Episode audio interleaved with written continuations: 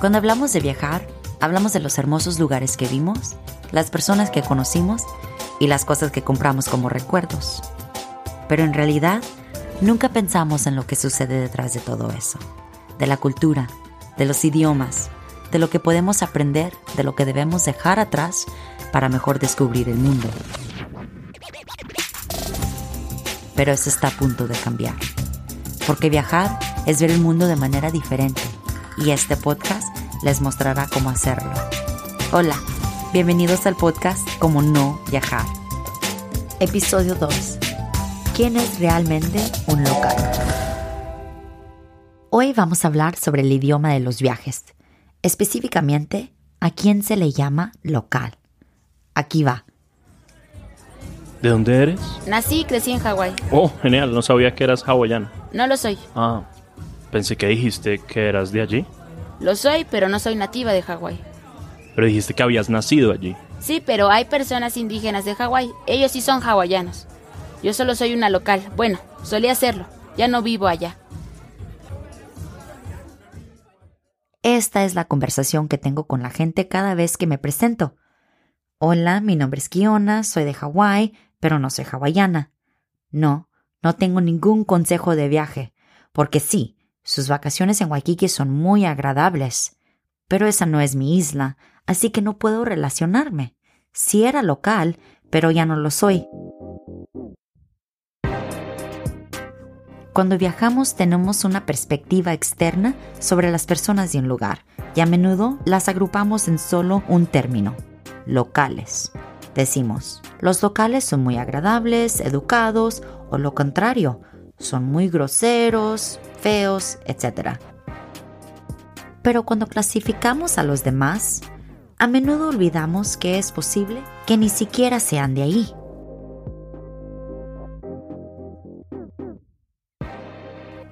Su guía turístico local hawaiano puede ser un ciudadano británico que ha vivido en Waikiki durante 20 años. El hombre que dirige la cafetería a la que le sirvió el brunch en Mykonos podría ser griego, pero tal vez haya pasado toda su vida viviendo en Turquía y haya regresado. Entonces, ¿quién llega a ser un local? ¿Quién puede reclamar un espacio como propio? ¿Cuántos años viviendo en un lugar antes de llamarse uno? Vamos a desglosarlo. Comencemos con el debate nativos versus local. La definición de nativo es una persona nacida en un lugar específico o habitante indígena.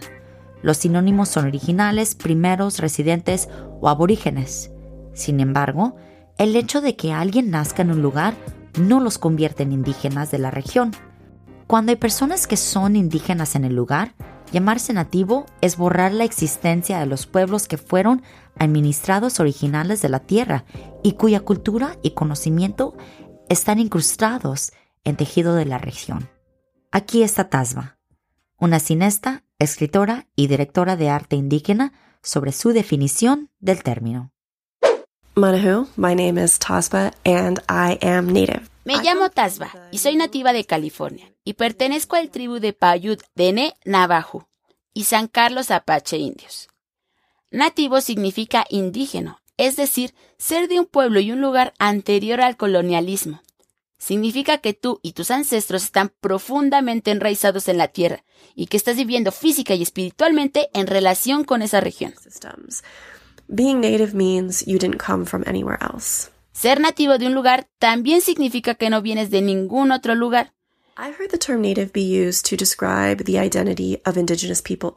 He oído que el término nativo se utiliza para describir la identidad de los pueblos indígenas de todo el mundo.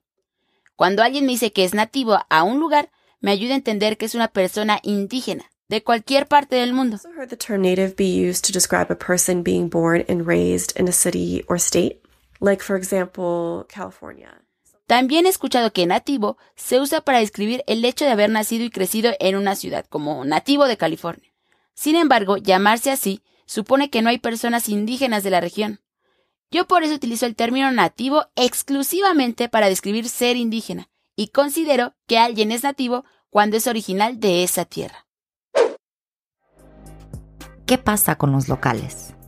La definición de un local es un habitante de un área o vecindario en particular, pero solo porque alguien habita en un lugar no lo convierte en un experto en cultura o alrededores. De esta manera, digamos que está preparando para un viaje a la Ciudad de México y está buscando el consejo de un local sobre dónde ir, qué ver y qué hacer. Encuentras un blog sobre la Ciudad de México de una persona que se autoproclama local. Está escrita por una mujer británica que vive ahí como estudiante. ¿Esta persona puede llamarse local? Para mí, al menos, una local habría sido una persona mexicana que vive en la Ciudad de México, pero para alguien más podría ser suficiente que haya vivido ahí varios años como expatriada. Entonces, ¿dónde nos deja eso? Pregunté y esta definición fue mi favorita. Aquí está Zoe. Locals are people who have roots in an area whose roots are a part of the tapestry and the history of that place. Los locales son personas que tienen orígenes en un área cuyas raíces son parte del tapiz y de la historia de ese lugar. Así que tal vez si alguien es parte de un grupo que ha colonizado otro lugar, entonces tal vez no tienen ese derecho de llamarse a sí mismo locales. El contexto importa y es importante hacerlo bien porque el término local tiene peso significa un tipo de legitimidad para el lugar de una persona en una comunidad y en muchos lugares como Hawái, los turistas éticos buscan activamente los negocios locales. Así que llamarse a sí mismo un local sin verdaderamente tener natividad y herencia de ese lugar es sacar dinero de los bolsillos de aquellos cuyas herencias están entregidas en la comunidad. Pero espera, ¿Qué pasa con los inmigrantes o expatriados? ¿Pueden ser locales? La definición oficial de un inmigrante es alguien que viene a vivir permanentemente en un país extranjero.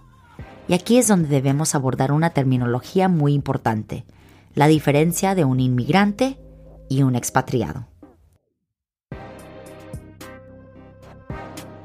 Aquí está Anessa, de Expat Panda, sobre su definición de expatriado.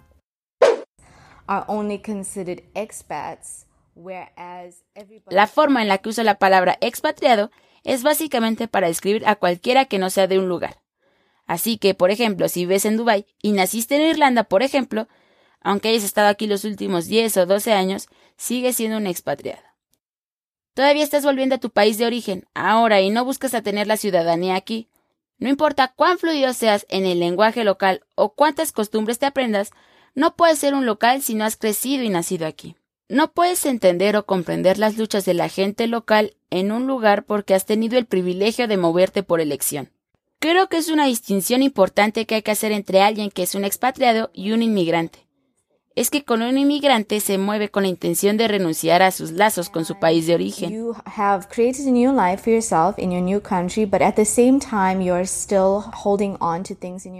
Mientras que un expatriado solo está creando una vida para sí mismo en un nuevo país, pero manteniendo los lazos de su país de origen. La explicación de Anessa tiene sentido. Los expatriados no renuncian a su ciudadanía y no se convierten en ciudadanos de sus países de residencia. Su estado en ese país es temporal. Tienen la opción de movilidad, mientras que los inmigrantes viven en otro país por migración forzada o elegida. Su movimiento es intencionalmente permanente. O se convierten en ciudadanos de ese país, o no tienen deseos o medios para regresar permanentemente a ser residentes de sus países de origen. Aquí está de Anelli sobre los inmigrantes como locales. I consider someone to be an immigrant when they create a life outside of the place in which they were born. For example, Considero que alguien es un inmigrante cuando crea una vida fuera del lugar en el que nació. Por ejemplo, yo, claro, nací en República Dominicana y emigré al Bronx, Nueva York, cuando era niña, alrededor de los ocho años. Y no solo estudié en los Estados Unidos, sino que creé un círculo de apoyo, aprendí a navegar por sistemas de supervivencia cada vez mayores Absorbí mucha información de mi entorno que me llevó a crear una comunidad con otros nativos e inmigrantes, por igual aquí en Nueva York. Ahí radica una matiz importante para el término local. mucho tiene que ver con la permanencia y cuánto se convierte en parte de la comunidad de un lugar. Los inmigrantes pueden ser locales, porque se suman al marco permanente de un lugar, construyendo sus comunidades locales de apoyo. Tienen un sentido de permanencia en su decisión de vivir ahí y construir nuevas vidas. Sus hijos también serán residentes permanentes y serían considerados locales.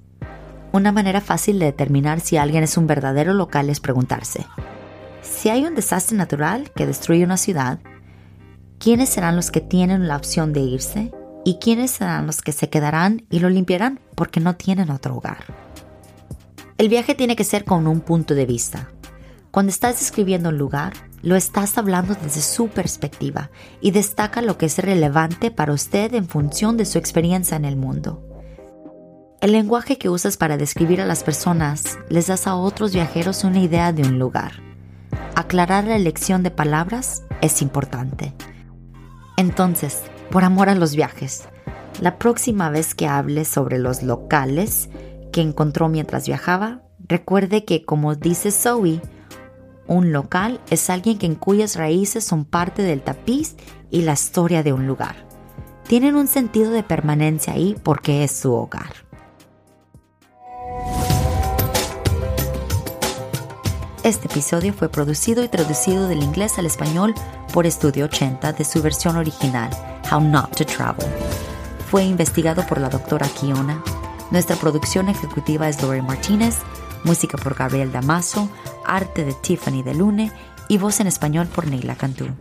Para más programas del resto del equipo en Estudio 80, visite 80studio.com. Síganos en Twitter e Instagram, arroba How Not to Travel Pod y arroba how not to travel like a basic bitch.